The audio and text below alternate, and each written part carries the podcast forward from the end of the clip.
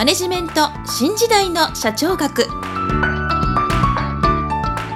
こんにちは。中小企業診断士の六角です。今回はマネジメント新時代の社長学の第16回をお届けいたします。今回のテーマは公式組織と非公式組織です。もし私の著書使いでわかる経営の基本一番最初に読む本をお持ちの方は42ページ第2章第5節公式組織と非公式組織の関係とはをご参照いただきたいと思います。それでは本題に入りたいと思います。今回は主に非公式組織についてご説明しますけれどもこの非公式組織という言葉はバーナードの作った言葉です。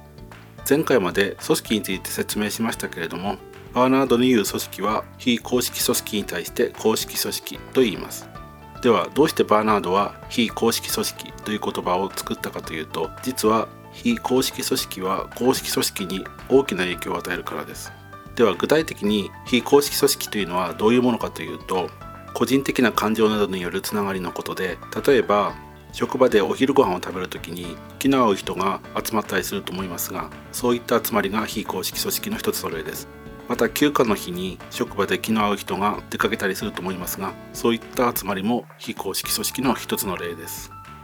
バーナードはこの非公式組織について公式組織のように共通目的はなくまた非公式組織に属しているからといって公式組織のように組織に属している人として行動するということはないというように述べています。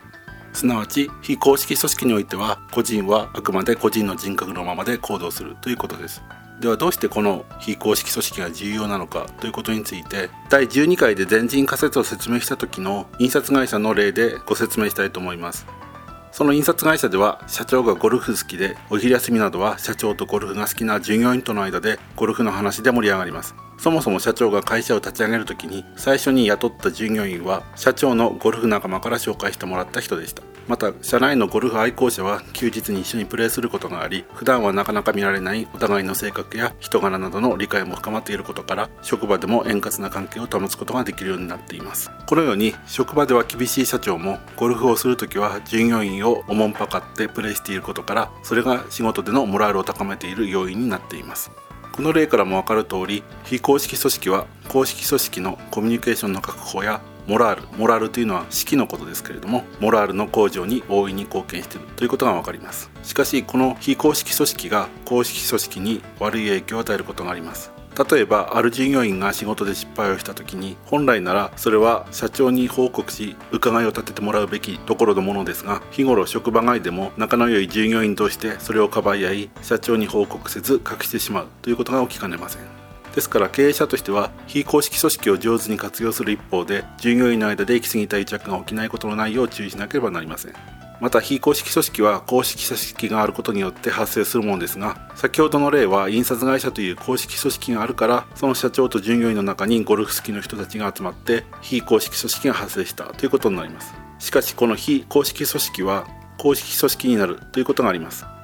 例えばこの印刷会社のゴルフ好きの人たちが集まって地元の町の会社対抗ゴルフコンペに出場することになった。という時はその出場チームはコンペで優勝するという共通目的を持った公式組織に変わります。このように組織の中には非公式組織が発生しその非公式組織は公式組織に大きな影響を与える。ということを経営者の方は理解していただき組織の上手な運営に応用していただきたいと思います。以上今回は非公式組織についてお伝えいたしました。次回は権威についてお伝えする予定です。